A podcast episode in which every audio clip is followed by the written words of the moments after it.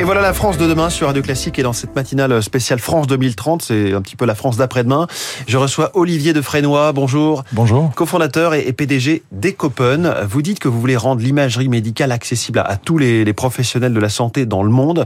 Quel est le projet exactement d'Ecopen le projet d'Ecopen, c'est ce que nous avons développé, c'est le premier dispositif d'imagerie médicale ultra portable, ultra accessible et qui va permettre d'équiper tous les professionnels de santé, médecins et paramédicaux. L'objectif, c'est d'embarquer dans une petite sonde qui tient dans la main, connectée à un smartphone, toute la technologie d'imagerie qu'on retrouve aujourd'hui dans les échographes, mais de manière miniaturisée, permettant, pendant une consultation, de voir à, travers la peau et de savoir quel organe est atteint et quel est le niveau de gravité.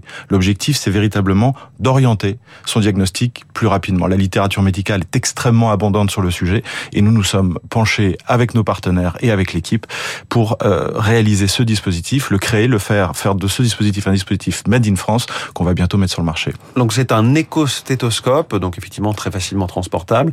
Euh, euh, qu'est-ce que ça permet exactement de regarder, de mesurer? Ça permet de regarder à peu près tous les organes. C'est-à-dire que vous posez la sonde sur le corps du patient et vous pouvez regarder son foie, son rein, son aorte, ses poumons, son cœur.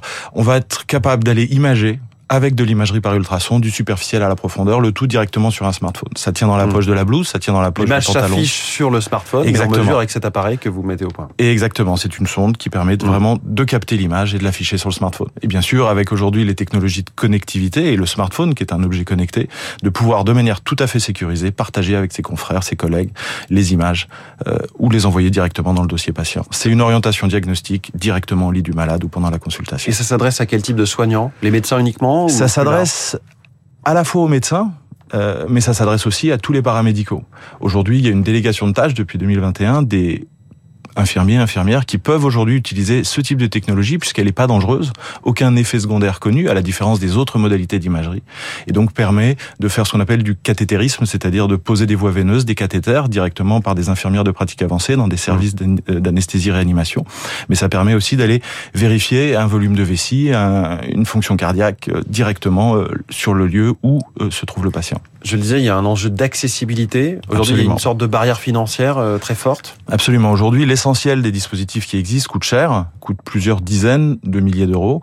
Nous, notre ambition, c'est vraiment d'être à le moins cher possible, à moins de 1000 euros, comprenant une sonde, et l'ensemble des services associés euh, de connexion, de partage, euh, permettant mmh. vraiment un usage en mobilité au quotidien. Vous dites l'objectif, moins de 1000 euros, parce que ce n'est pas encore sur le marché. Où en êtes-vous? Ce n'est pas encore sur le marché. On attend, euh, on est à la toute fin, on attend notre certificat marque HCE. On a un règlement européen aujourd'hui sur les dispositifs médicaux qui nous demande de d'adresser un certain nombre de normes mmh. qui vont pour la sécurité du dispositif vis-à-vis de son utilisateur, mais aussi du patient. Et donc, on a conduit un ensemble d'activités réglementaires, cliniques, qui nous permettent aujourd'hui aujourd'hui auprès de notre organisme dit notifié de euh, de nous donner bientôt le marque HCE. Donc dès qu'on a le marque HCE, qu'on espère d'ici la fin de l'année, on est à quelques quelques jours de cette échéance, et eh bien de le, de le, mettre sur le marché. Alors vous êtes basé à Paris, à l'Hôtel Dieu, l'hôpital euh, de l'Hôtel Dieu sur l'île de la Cité. Mm. Euh, ça vous permet quoi? Ça vous apporte quoi d'être euh, au milieu des soignants d'un vrai hôpital? Alors ça nous apporte énormément de choses. On a créé dès le départ de ce, de, quand c'était encore qu'un projet, une relation étroite avec l'assistance publique hôpitaux de Paris, qui nous a gentiment hébergés à l'Hôtel Dieu. Ça nous permet d'être en ligne directe avec les soignants. Créer un dispositif de ce type, avec l'ambition qui est la nôtre, ne peut pas se faire sans les soignants, sans les médecins, sans les paramédicaux, sans comprendre comment ce dispositif, dans l'organisation des soins, va pouvoir s'intégrer. Ça, c'est essentiel. Un CHU comme la PHP, c'est trois missions. C'est le soin, c'est la recherche et la formation. Mmh. Et nous, on a envie d'être le pont quelque part entre la recherche et, le soin, permettant d'aller d'un projet de recherche vers un projet, qui, enfin vers un outil qui soit définitivement utilisé par les professionnels au quotidien. Et puis, bah, c'est un peu, vous l'avez dit tout à l'heure, ce qu'on voit dans la littérature médicale, annoncé parfois comme le stéthoscope du 21e siècle ou cinquième pilier de l'examen clinique.